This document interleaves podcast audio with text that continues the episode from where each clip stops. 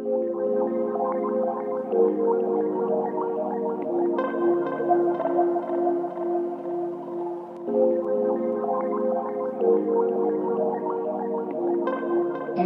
maison brûle. Et nous regardons ailleurs. Bienvenue dans Présage, des idées pour nourrir l'esprit et remettre radicalement en question l'état de notre monde. Je suis Alexia Soyeux et je reçois Sophia Cabège. Sophia Cabège est chercheuse au sein du pôle climat, énergie et sécurité de l'Institut de relations internationales et stratégiques. Elle travaille sur les impacts sécuritaires du changement climatique et étudie également la géo-ingénierie du climat, un sujet au contour flou qui est encore peu évoqué en France mais qui génère déjà de gros investissements dans le monde. Mais en fait, ce qu'on voit euh, à mesure que l'on prend une trajectoire d'émission euh, qui est pessimiste et à mesure qu'on a une trajectoire de température associée forcément qui est pessimiste, c'est qu'il y a un discours de l'urgence, notamment au sein de la communauté scientifique, un discours de l'urgence où on vient dire, mais en fait, on n'a plus le choix. La géo-ingénierie correspond à l'ensemble des techniques mises en œuvre afin de corriger les effets de la pression humaine sur l'environnement. On distingue deux grandes familles, celle qui agit sur les causes du réchauffement, c'est-à-dire la concentration de CO2 dans l'atmosphère, et celle qui agit sur les conséquences, c'est-à-dire l'augmentation de la température moyenne. On parle ici de gestion du rayonnement solaire avec des techniques qui visent à modifier la quantité de soleil reçue par la Terre. Face à l'échec des politiques de réduction des émissions et à mesure que la dérive climatique s'accélère, le discours d'apprenti sorcier de la géo-ingénierie semble gagner de l'importance, mais suscite le débat et la controverse. En effet, les risques politiques, scientifiques et sociaux associés à ces techniques sont nombreux et donnent le vertige. Un très grand risque, euh, c'est celui de choc terminal. Euh, l'idée étant qu'à partir du moment où on commencera à pulvériser ces particules-là, euh, il va falloir continuer. Si on s'arrête, les températures vont augmenter tellement rapidement que ni les sociétés humaines ni les écosystèmes ne pourront s'y adapter.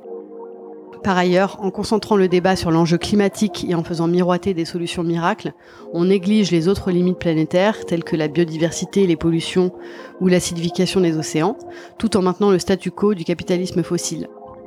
Qui investit dans la géo-ingénierie? Quelles sont les techniques les plus étudiées aujourd'hui? Quels sont les risques? Quelle gouvernance et quelle bataille des idées se joue On en parle avec Sophia Cabège. Sophia Cabège, bonjour. Bonjour. Tu es chercheuse à l'Institut de Relations internationales et stratégiques. Merci beaucoup de prendre ce temps euh, avec moi pour parler de géo-ingénierie, qui est une voie euh, scientifique et technique promue depuis euh, quelques décennies déjà pour contrer la dérive climatique, mais dont on entend finalement assez peu parler euh, en France. Euh, J'ai comme l'impression qu'il y a une certaine tendance à balayer le sujet euh, d'un revers de la main, comme si c'était euh, un peu de la science-fiction et que ça n'aurait jamais vraiment lieu à grande échelle. Est-ce que peut-être tu peux nous dire déjà quelle est la définition que tu emploies toi de la mmh. géo-ingénierie, et puis après pourquoi, à ton avis, on en parle si peu? Ici Ok. Bah merci euh, à toi de m'avoir euh, invité. Je suis très contente. Alors euh, la définition que moi je retiens, que j'ai retenue dans, notamment dans le cadre de mes travaux, c'est celle qui a été développée dans le cadre de l'ARP Réagir, publié en 2014, donc un projet de recherche qui a réuni plusieurs chercheurs français financés par l'Agence nationale de recherche et qui définit la géo-ingénierie comme toute pratique ou technique à visée corrective à grande échelle des effets de la pression anthropique sur l'environnement. Alors, la définition est un peu complexe. Euh, ce qu'il faut comprendre, c'est que la géo-ingénierie peut avoir plusieurs objets. Elle peut chercher à agir sur le climat, comme elle peut chercher à agir sur le cycle de l'eau, euh, ou encore euh, sur la météo. Donc, il y a différents objets.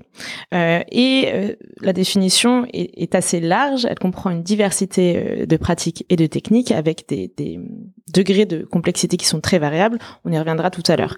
Alors, pourquoi est-ce que ce sujet, finalement, on n'en parle pas? Il y a plusieurs raisons. Euh, la première raison, c'est que ça reste encore cantonné euh, aux experts, euh, notamment aux scientifiques, sciences naturelles, sciences sociales. On commence à s'y intéresser, mais c'est très récent. De mon côté, c'est vraiment l'aspect sciences sociales. Hein. Je ne suis pas, je ne suis pas du tout formée en, sciences naturelles. il y a une sorte de frilosité, notamment culturelle, parce que c'est un degré d'intervention qui est tel qu'en fait, la population demeure encore assez réticente et surtout assez apeurée lorsqu'on lorsqu'on évoque ce genre ce genre de, de pratique. et donc il y a finalement cette idée de science-fiction, de, de, choses assez lointaines qui ne mobilisent pas.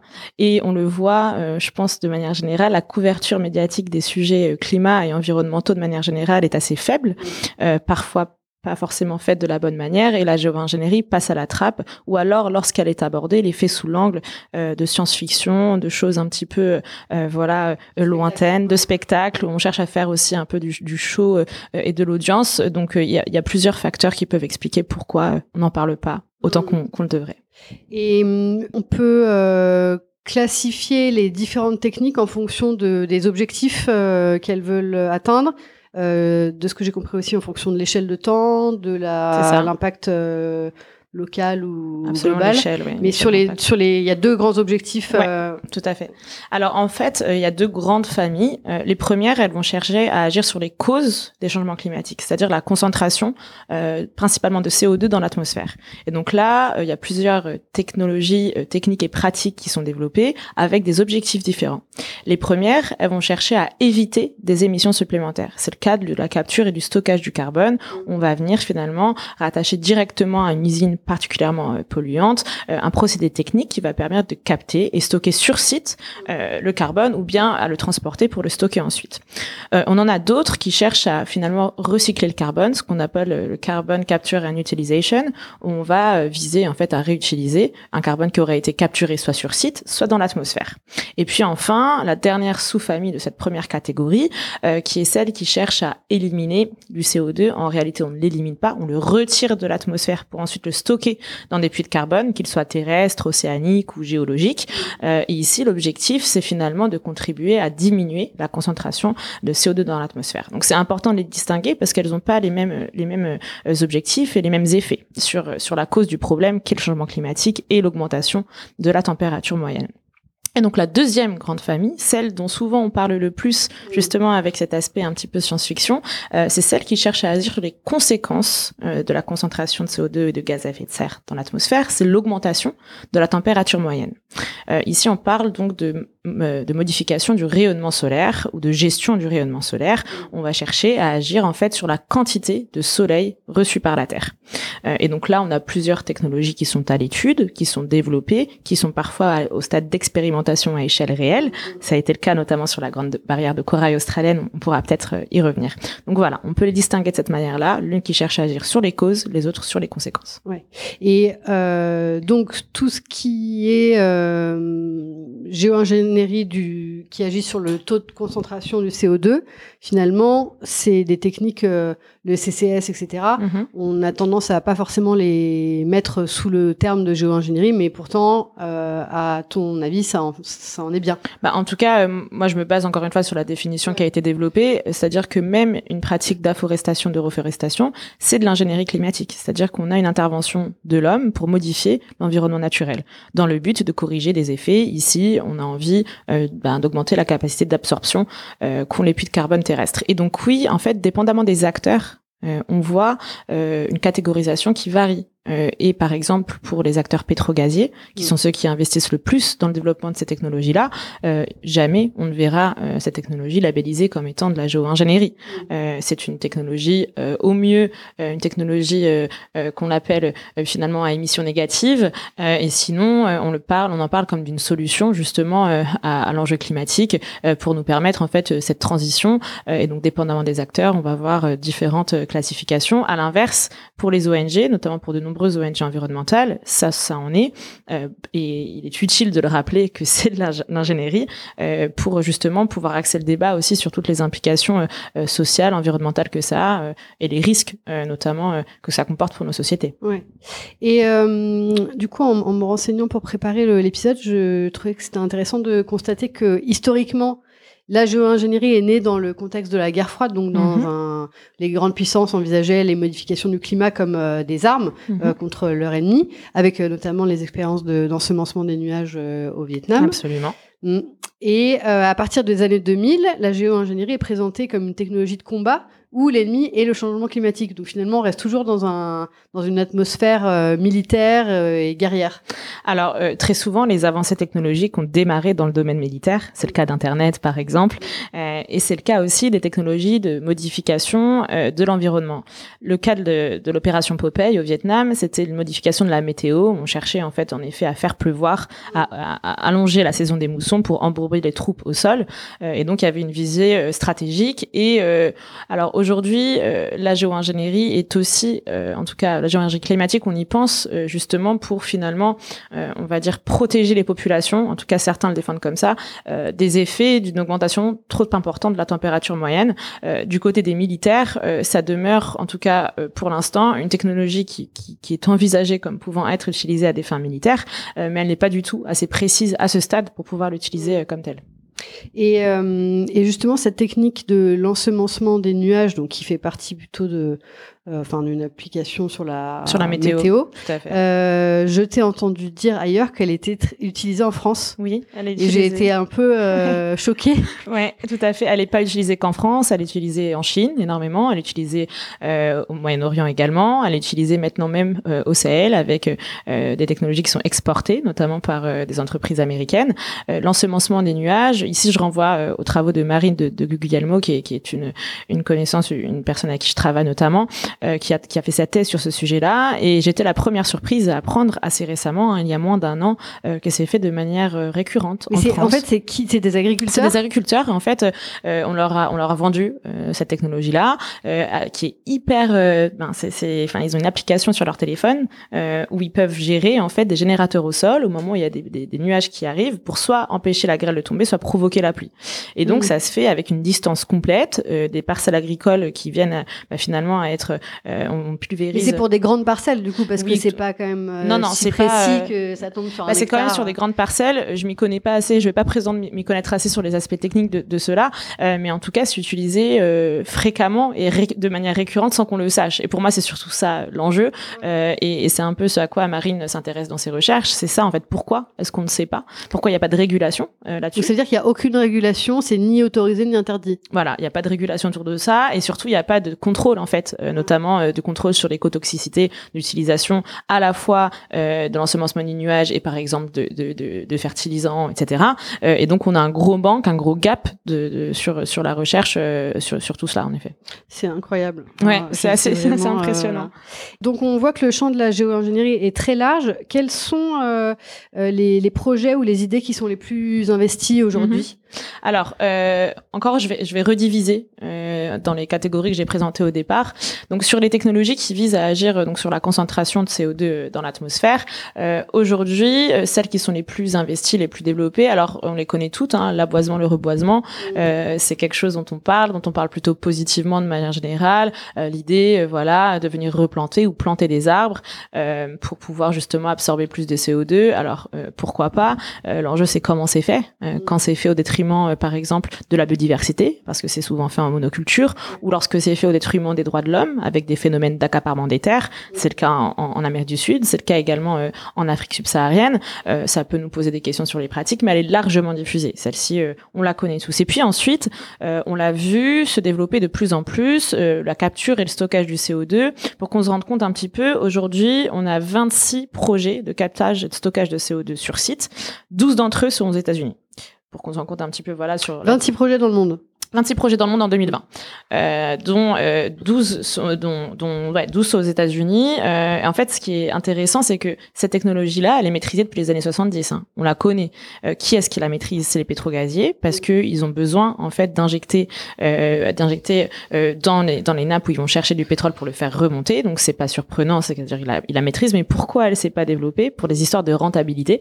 C'était pas assez rentable en fait pour eux finalement de, de, de venir stocker le CO2 qu'ils qui venaient à émettre. Prix du CO2 étant trop bas. Et puis les dernières qui sont quand même assez diffusées, euh, c'est la bioénergie avec capture stockage du carbone où ici c'est un mélange en fait entre euh, les technologies qui visent à retirer du CO2 de l'atmosphère et celles qui visent à le capter sur site. Donc euh, faut comprendre aussi que les catégories ne hein, sont pas mutuellement exclusives. Pour expliquer un peu simplement comment ça fonctionne, on a de la biomasse, donc on vient cultiver de la biomasse qu'on va venir couper puis transformer en énergie. Et en fait, le, lors de ce processus, elle émet du CO, on émet du CO2, le but étant de le stocker directement. Et donc ça, on a, on a aujourd'hui 11 projets dans le monde, en 2019 en tout cas, et pareil, 7 aux États-Unis. Ce qui est utile de rappeler, en fait, c'est que euh, c'est les pollueurs historiques euh, qui, euh, en fait, sont en train de développer ces technologies-là, qui sont en train de breveter ces technologies-là, et qui sont en train de percevoir un nouveau marché, en fait. Il y a un nouveau marché qui s'ouvre pour elles, Exxon estime que ce sera de l'ordre de, euh, de 2 trillions de dollars le marché de la, capture et de stockage du carbone en 2040. Euh, et donc s'il y a des estimations comme ça, je pense qu'on est tous conscients un petit peu euh, de ce qui peut les guider et on le voit au niveau des investissements qui sont faits par les pétrogazés sur tout cela, euh, mais c'est aussi du fait euh, bien sûr des objectifs politiques qui sont donnés et de la direction que l'on prend. Le captage et le stockage du CO2, c'est dans pratiquement toutes les stratégies de long terme soumises dans le cadre de l'accord de, de Paris par les différents pays y compris la France.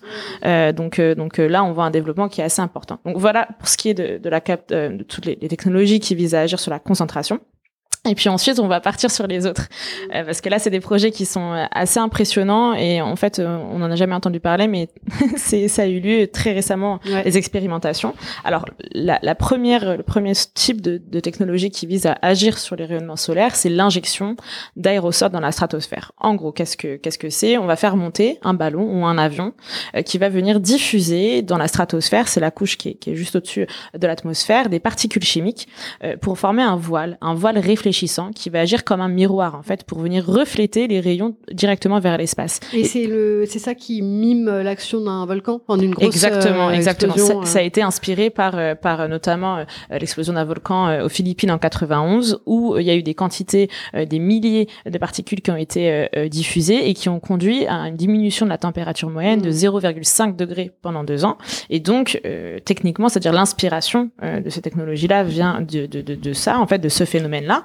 et donc l'injection d'aérosols dans la stratosphère, on en est où euh, aujourd'hui? Il y, a, beaucoup de projets euh, de modélisation mathématique de ce que ça, pourrait faire.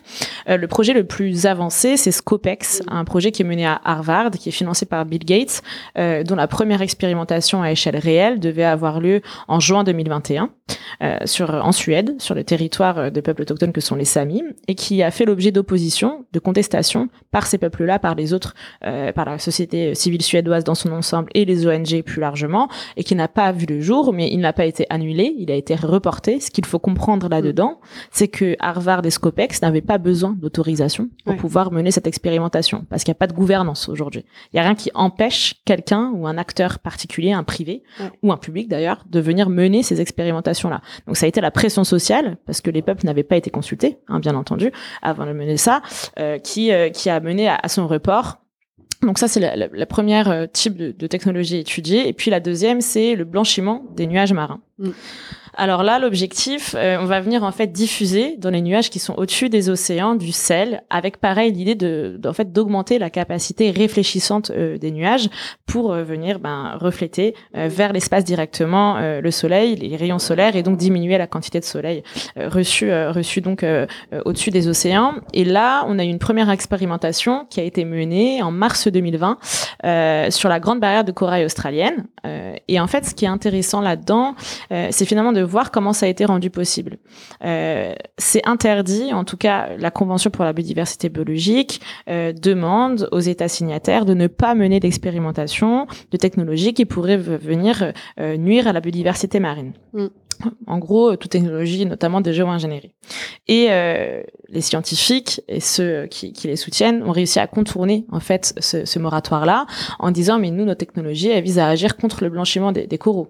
Euh, et donc cette labellisation-là a permis de contourner le, le droit international, mais c'est bien réel. Et donc là, ils continuent les recherches. Ils viennent d'obtenir une, une, bourse euh, fédérale de 4,7 millions de dollars pour continuer les recherches sur le blanchiment des nuages marins et ses capacités, euh, parce que c'est vrai, un des effets que ça aura, ce sera la diminution de la température dans les océans et donc une possible contribution pour diminuer le blanchiment des, des le blanchiment des coraux, avec pour autant beaucoup de risques. Nous, on parlera peut-être. on sent bien que, on sent bien que quand on décrit ces techniques, euh, il y a quelque chose qui qui colle pas déjà.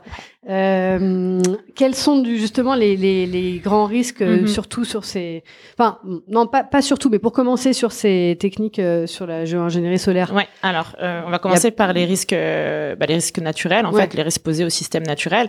Euh, le- les premiers risques, en tout cas, euh, qui sont déjà identifiés par les modèles mathématiques, euh, c'est celui de modification des régimes de précipitation, principalement dans les zones proches des tropiques, qui sont déjà les zones qui connaissent beaucoup de perturbations. Donc ça, c'est le premier risque qui est identifié, euh, qui viendrait finalement se superposer aux perturbations déjà provoquées par l'augmentation euh, en cours de la température moyenne. Un très grand risque, euh, c'est celui de choc terminal. Euh, L'idée étant qu'à partir du moment où on commencera à pulvériser ces particules-là, il va falloir continuer. Parce que On si on continue, et le s'arrête, faire en continu. bah, si on, Si on s'arrête, il y a le rattrapage d'un coup. et- Exactement. En fait, si on s'arrête, les températures vont augmenter tellement rapidement euh, que ni les sociétés humaines ni les écosystèmes ne pourront s'y adapter.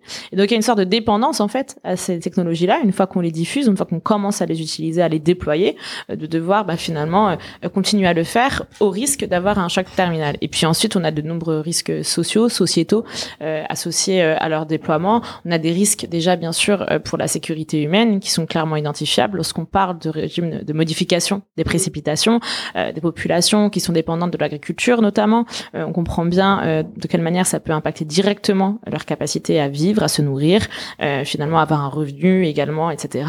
Euh, des régimes de précipitation qui augmentent, ça veut dire aussi probablement des catastrophes naturelles, notamment des inondations plus importantes, des inondations mortelles dont on voit d'ores et déjà euh, qu'elles ont lieu. Euh, on a des risques aussi d'ordre géopolitique et géostratégique. Pour donner un exemple, si un acteur arrive à, maîtriser cette technologie-là et décide de le déployer de manière unilatérale, donc euh, il décide pour l'intérêt propre de son pays qu'il serait intéressant de faire diminuer la température au-dessus de son territoire, euh, eh bien il, pourrait la déployer avec des impacts sur un, autre territoire euh, et l'autre État qui serait atteint pourrait vouloir bah, finalement répondre, notamment par des moyens militaires. Donc ça c'est un des premiers risques. Et puis j'en ai parlé au début, il y a un risque de militarisation de cette technologie-là euh, notamment par des pays pour lesquels on n'a pas accès à l'information sur le niveau d'avancement. On pense à la Chine, on pense à la Russie notamment. Euh, donc il y a un risque de militarisation, mais c'est important quand même de dire qu'aujourd'hui, en tout cas, euh, pour les informations dont on dispose, la technologie n'est pas assez précise pour être utilisée à des fins militaires.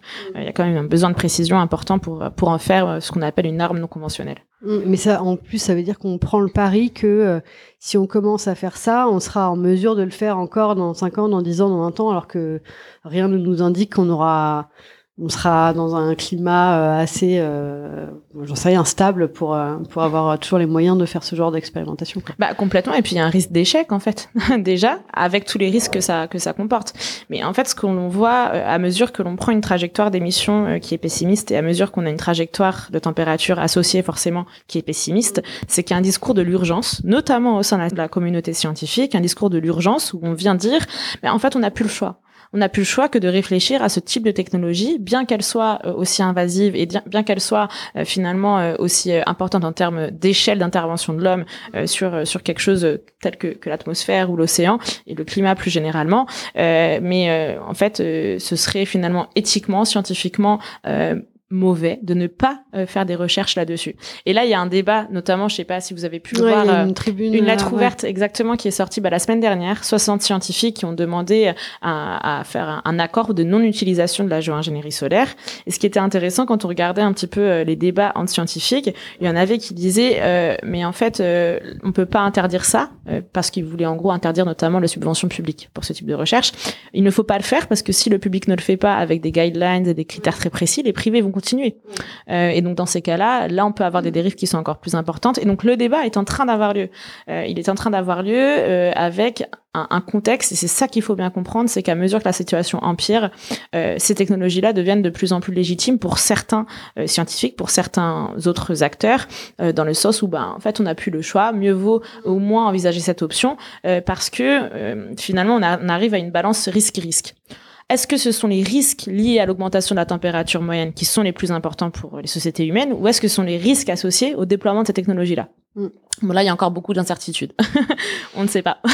Et sur, le, et sur les technologies de stockage du CO2, il y a, a priori, c'est moins risqué euh, à proprement parler, mais pour autant, c'est, il y a quand même justement dans l'idée que ces technologies sont incontournables en euh, complément de, de l'atténuation, etc. Il y a quand même euh, l'idée que ça maintient le statu quo, ça maintient le business as usual. morale. Bah, déjà revenir sur les risques, parce qu'elle comporte aussi des risques cette technologie-là. Pour donner un petit exemple, simplement les risques posés à la biodiversité quand on a des pratiques d'afforestation, de reforestation qui sont faites de la mauvaise manière. On a aussi des implications pour la ressource hydrique euh, des phénomènes de compétition pour les terres arables, notamment, que ce soit pour faire pousser de la biomasse, dans le cas de Bex par exemple. Euh, donc on a aussi des interactions avec euh, bah, des dynamiques actuelles qui peuvent venir causer des risques importants. pour ce qui est du stockage, du captage du CO2, elle est de manière générale considérée comme étant assez fiable, mais il y a des risques de fuite aussi. Il y a des risques de fuite pendant le transport, sur le site de stockage, euh, et ça on n'en parle pas souvent, mais la biodiversité souterraine, elle est aussi importante pour notre pour notre pour notre euh, survie et pour l'équilibre finalement des choses. Euh, et donc il y a des risques qui sont associés à ça. De toutes les façons, aucune technologie ne vient sans, sans externalité. Mais pour revenir à ce que tu disais, c'est-à-dire le, le, le, risque encore d'aller à morale, il est très important et on le voit en fait. Là on le voit très clairement. malheureusement encore aujourd'hui, plus de 80% du mix énergétique mondial, c'est encore du fossile. Euh, c'est encore du fossile et, et surtout, on voit un, une sorte d'espoir autour du déploiement de la CCS euh, pour nous permettre d'atteindre l'objectif qu'on s'est fixé à 2050, euh, cette neutralité climatique. Alors, je, je ne viens pas du tout remettre en cause cet objectif là. Simplement, euh, ce que je dis, c'est que, bah, en fait, en ayant cet objectif-là, avec la trajectoire et la dépendance euh, actuelle aux énergies fossiles, bah, on voit une légitimation en fait de ces techniques-là. et ce qui est important et ce qu'il faut comprendre, c'est que qui les développe, bah, les mêmes en fait qui causent le problème. Et donc il y a une sorte de statu quo où finalement l'idée bon bah on va avoir on va pouvoir se reposer sur une technique qui va nous permettre bah, de continuer comme ça en ne rajoutant pas de CO2 dans l'atmosphère. Donc c'est super. Oui, mais en fait euh, du coup ça déplace complètement l'attention et ça retarde les efforts d'atténuation qui sont urgents et nécessaires et largement en retard. On le sait tous. Ouais. Donc et déjà euh, même si le CCS était une, une vraie solution euh, les ordres de grandeur, de toute façon, sont pas du tout euh, à la hauteur de ce dont on a besoin. Et puis, en plus, ça, ça continue à, euh, ça maintient l'idée que la crise entre guillemets écologique est juste une affaire de CO2 et de température, alors que c'est tout le modèle de société, d'économie euh, capitaliste fossile qu'il faudrait remettre en cause. Bah en fait, ça maintient deux idées. La première, alors déjà ça contribue à comment dire, mais ça c'est pas que le CCS, c'est pas que la géo-ingénierie. On le voit de manière générale. Aujourd'hui, l'enjeu écologique, il est principalement concentré sur euh, l'enjeu climatique, à tort, qu'on appelle souvent crise climatique. Alors ce n'est pas une crise du tout, et ça faut le comprendre. Et je pense que euh, c'est vraiment important de poser les bons mots en fait quand on décrit ça, parce qu'une crise, c'est un moment où quelque chose commence pendant une durée, puis on revient à un état normal l'enjeu et le, processus qu'est le changement climatique, c'est quelque chose sur du long terme en fait, et c'est ça qu'il faut bien intégrer. Et donc en concentrant le débat en effet et les efforts politiques notamment sur euh, l'enjeu climatique et, et, euh, la lutte euh, entre entre gros guillemets contre le changement climatique, on a tendance à oublier euh, ben la diversité en fait et la complexité de notre système Terre avec des limites planétaires qui sont diverses euh, et avec finalement des possibles disruptions écologiques qui sont multiples et qu'il faut prendre en compte de manière générale et donc souvent, parfois en tout cas, on a des, des, politiques et des réponses, notamment technologiques, qui vont avoir un effet euh, positif, on va dire, sur la concentration de CO2 mm. dans l'atmosphère, mais très négatif pour la biodiversité, pour la santé des sols, etc. Euh, et ça, euh, ça c'est important. Et encore une fois, tu l'as dit, bien sûr, on n'est pas en train du tout de remettre en cause notre modèle économique. la preuve étant que bah, finalement, ce sont ceux qui sont responsables en fait de la situation, qui, qui investissent aussi. Et on le voit maintenant, il y a des subventions il faut bien qu'il y a des subventions, notamment au Canada, par exemple, des subventions euh, de l'État pour le développement de ces techniques-là qui sont données aux pétrogaziers. Et justement, du coup, qui, qui investit dans, dans les techniques de géo-ingénierie C'est euh, l'industrie fossile d'un côté et euh, la Silicon Valley. Euh... Et le public et le public. Et le public, bien sûr, que ce soit euh, ben même euh, au niveau de l'Union européenne, on a des projets euh, qui financent le développement du CCS, du, de CCU, etc. De manière générale, ceux qui déboursent les plus gros montants, sans grand étonnement, ce sont les États-Unis. à la fois sur la géo-ingénierie solaire, donc là, ils ont ils ont sorti en 2021, donc très récemment, un budget de 4 millions de dollars pour justement avancer les recherches en matière de géo-ingénierie solaire, pour comprendre en gros comment la, la stratosphère, la composition de l'atmosphère réagirait à 4 millions, c'est pas énorme en même temps. 4 millions, c'est pas énorme, mais ça donne un, quand même un message en fait, un message important, c'est-à-dire bon bah continue à le faire. Est-ce que c'est bien ou c'est pas bien, c'est pas le débat. Ça se l'état des lieux. C'est le seul pays qui investit autant avec l'Australie sur le développement de tout ça. Et sinon, en matière de captage, stockage du CO2, ce qui ouais, ce qu'on voit, c'est un financement public d'une part, mais aussi un financement en effet du privé, des philanthropes aussi, pour donner quelques quelques chiffres si ça peut servir. on a Exxon qui a investi 3 milliards euh, dans le développement euh, de captage et stockage du CO2, euh, mais également dans les techniques pour retirer le CO2 de, de l'atmosphère. on a Amazon qui investit 100 millions pour le boisement, par exemple. là, pareil, il faut se poser la question comment ça va être fait en fait? D'autant plus que pareil, on a, on a un risque d'échec, on le voit. Il y a des feux de forêt qui sont qui sont quand même assez récurrents. Donc en fait, si on vient planter des arbres et ça met quand même du temps à pousser, à avoir cette capacité de stockage, et puis dépendamment de l'arbre, c'est pas de la même manière. Et puis pratiquement tout le temps, c'est de la monoculture. C'est très rare qu'on ne, plante, pas en monoculture. Euh, et donc ces, ces sommes-là, euh, par des acteurs qui sont quand même les principaux contributeurs, ben on peut se poser des questions en fait sur les motivations et sur les externalités que, ça a. Et les, motivations, euh, j'imagine que c'est, enfin peut-être qu'ils se le disent pas comme ça, mais c'est quand même de, bah, de permettre d'atteindre en théorie les objectifs de neutralité carbone, mais sans, sans changer rien du tout, quoi.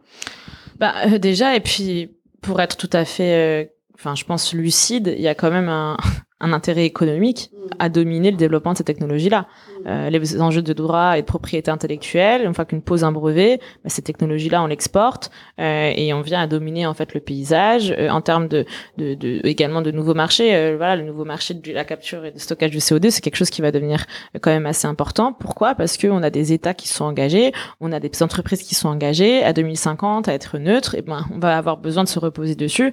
et donc, il y a à la fois cette, cette je pense, cette envie, en tout cas, de continuer euh, bah, finalement à faire du profit, à faire de mm. l'argent, euh, et en parallèle à ne pas euh, questionner en fait le système dans lequel on se trouve, parce qu'il convient à beaucoup de puissants et qui ont une puissance financière aussi. Ouais. Et je, fais une petite parenthèse, mais je me souviens là, à, la dernière COP 26, mm-hmm. on a beaucoup entendu parler de l'accord.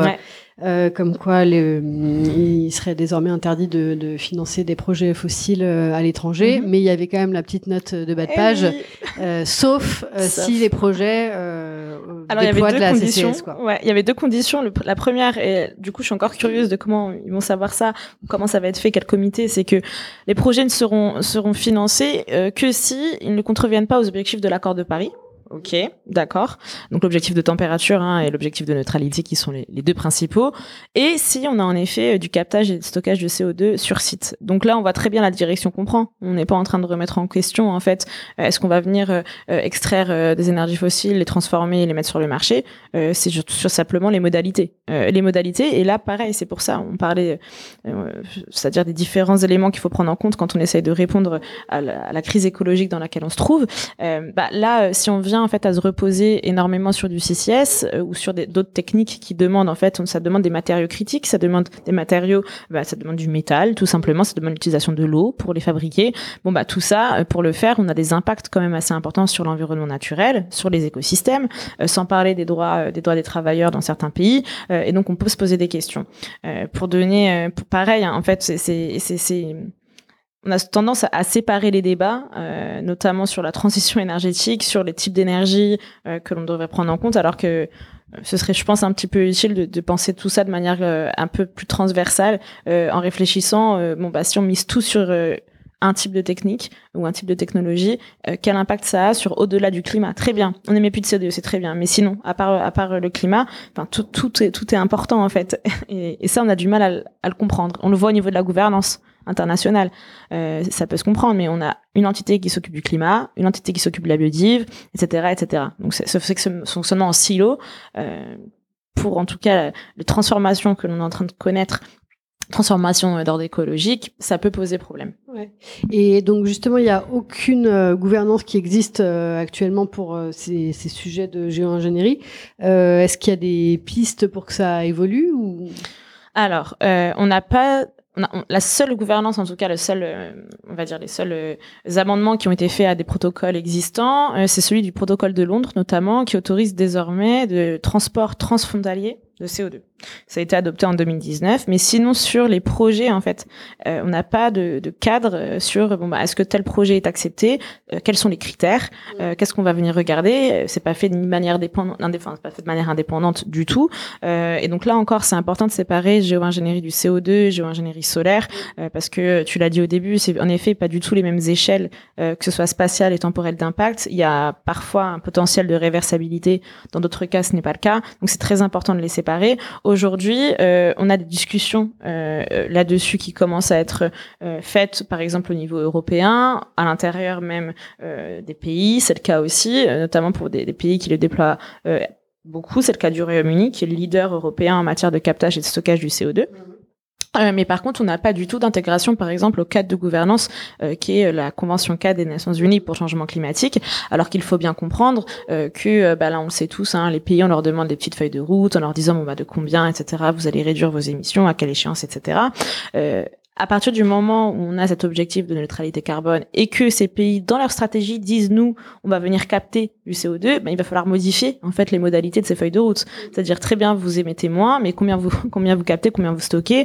Puis il y a là tout l'enjeu de la mesure, de la capacité à, à réellement mesurer ça. Combien de temps est-ce que ça peut être stocké, etc. Pour la géo-ingénierie solaire, à date, la seule la seule convention qui existe, c'est la convention NMODE qui a été adoptée suite à l'opération Popeye euh, et qui interdit en fait toute utilisation euh, de technologies qui visent à modifier l'environnement, mais uniquement à des fins euh, hostiles ou militaires. Donc, euh, elle pourrait ne pas encadrer ça. Et le projet Scopex, dont je vous parlais tout à l'heure, comme le projet sur la Grande Barrière de, Corée australienne, c'est un très bon exemple. Ça nous montre, bah non, en fait, il n'y a, pas de, cadre qui empêche ça. On a eu des débats qui ont eu lieu, notamment au sein du PNUE, donc le programme des Nations Unies pour l'environnement euh, à Nairobi, donc c'est là où il y a, où il y a leur siège, euh, où ils voulaient donc euh, en 2019 adopter euh, une résolution pour justement faire avancer la recherche en la matière, notamment bah, au sein au sein des Nations Unies pour adopter une position. Et il y a eu une opposition de la part de la part de trois pays, le Brésil, les États-Unis et la Russie de mémoire. Est-ce qu'on est surpris ou pas? Je ne sais pas, mais en tout cas, bah, pour l'instant, il y a des blocages. Et c'est ça, c'est ça ce qui est compliqué, vraiment compliqué dans l'émergence, dans la construction d'une gouvernance de géo-ingénierie, c'est que à la fois, on va avoir besoin soit de réviser, soit d'amender des protocoles existants, des accords existants, parce que, comme je l'ai dit, la géo-ingénierie, elle peut agir, donc elle agit sur le climat, mais il y a aussi des enjeux de biodiversité. Et puis, si on veut accéder à la haute mer, bah là, c'est le droit pour la haute mer. Et puis, si on veut avoir droit, à, enfin, accéder à l'espace pour diffuser euh, des particules, bah là, c'est c'est c'est c'est encore un autre un autre cadre réglementaire. Et donc, il y a il y a une multiplicité de d'accords, de, de cadres qui à chaque fois ont en eux-mêmes des intérêts particuliers de chacun des États qui sont représentés, qui rend compliqué l'émergence de cette gouvernance-là. Et pareil, l'adoption d'un accord uniquement sur ça, bah, la résolution euh, en question en 2019, elle a été bloquée alors que l'objectif est simplement de développer la recherche en la matière. Et donc on peut très bien imaginer, et là on fait écho à la lettre ouverte de la semaine dernière où des, des, scientifiques demandent d'interdire euh, en fait l'utilisation et la recherche et le financement public de ça. Bah, tout simplement, malheureusement, certains acteurs euh, pourraient être amenés à ne pas signer, certains États simplement euh, mm. pour, pour continuer à pouvoir opérer tranquillement. Les États-Unis, dans l'histoire récente, nous ont montré que s'ils ne souhaitent pas signer quelque chose, ils ne le font pas. Mm. et donc là, il y a, un risque ben, d'échec euh, à, parvenir à cette gouvernance euh, internationale. Et, ça, c'est quand même quelque chose qui, est assez dur à, accepter finalement quand on voit euh, l'échelle d'intervention que représentent ces technologies-là. Par exemple, si euh, est-ce qu'on sait si par exemple la Chine travaille sur ces sujets-là euh Alors sur l'ensemencement des nuages, donc sur la modification de la météo, ça c'est euh, c'est très connu. On a beaucoup de on a beaucoup d'informations là-dessus. Ils s'en cachent pas du tout. Euh, c'est même plutôt quelque chose qu'ils revendiquent sur la modification du climat. Il n'y a pas d'informations là-dessus. Par contre, oui, eux aussi misent sur tout ce qui est géo-ingénierie du CO2. la Chine est particulièrement dépendante du charbon. Elles ont des des, des usines, des, des, pardon, des mines et des usines transformations qui sont très récentes, qui ne sont pas encore rentabilisées. Et donc, il s'agirait pour eux euh, d'augmenter de mémoire de 25% d'ici à 2030 leur capacité de stockage euh, sur leur sol. Euh, donc là aussi, on voit un repos en effet sur ce type de technologie. pour ce qui est là, du solaire, on n'a pas d'informations publiques. et ça, c'est tout l'enjeu aussi. C'est pour ça que le, risque de déploiement unilatéral, il est réel en fait. C'est-à-dire que c'est pas compliqué de maîtriser. Il n'y a pas de détection euh, vraiment possible bah, C'est l'enjeu de la détectabilité. C'est compliqué en fait de détecter. Euh, c'est-à-dire que si un acteur ne, ne dit pas, voilà, moi j'ai déployé ça, eh bien, ça va être compliqué de savoir d'où c'est venu. Et par exemple, si on a une perturbation des régimes de modification, est-ce qu'on doit l'attribuer en fait à un phénomène climatique, euh, on va dire non provoqué par l'homme, ou à l'inverse Et donc cet enjeu-là, euh, il est il est assez euh, important aussi, c'est vrai, ouais. Mais du coup, sur les l'enjeu sur les populations, sur les le cycle de l'eau, etc. Exactement. Même, ça annonce euh, pas vraiment des choses très, très sympas. Ouais. Non, très sympa. Et on en a un peu parlé, mais à mesure qu'on échoue politiquement à mettre en place euh, les stratégies d'atténuation, de réduction, et à mesure que l'urgence se renforce, on voit que, enfin, tu as l'air de dire que le, le, discours autour de la géo-ingénierie semble trouver un peu sa, -hmm. sa place et gagner de la crédibilité mm -hmm. euh, dans le milieu scientifique et j'imagine dans le milieu politique aussi. Euh, qu'est-ce que ça, voilà, comment ça se passe dans le milieu scientifique et qu'est-ce que ça augure euh... bah, Comment ça se passe dans le milieu scientifique? Euh, En fait, on a vraiment pratiquement une division en fait entre certains scientifiques qui nous disent euh, on n'a plus le choix, ce discours de l'urgence, et d'autres qui nous disent non, non, non, il ne faut surtout pas aller vers là parce que on a l'aléa morale, c'est-à-dire mm. que si on va vers là, on se détourne d'autres efforts, d'autres investissements, d'autres transformations qui sont nécessaires, et donc il y a une sorte de, de scission sur la vision finalement euh, de où est-ce qu'on devrait mettre nos efforts, où est-ce qu'on devrait euh, finalement sur quoi on devrait se concentrer, euh, mais de plus en plus en fait, euh, et ça on le voit de par l'occurrence euh, euh, qui est de plus en plus importante de catastrophes naturelles notamment, mais également l'augmentation déjà à l'œuvre de la température et des conséquences que ça a sur les sociétés humaines, mmh. les sociétés humaines pardon eh bien, on voit en effet que euh, certains certains considèrent qu'il est qu'il est de leur devoir en fait d'essayer de trouver une solution, même si on vient pas à la déployer en fait.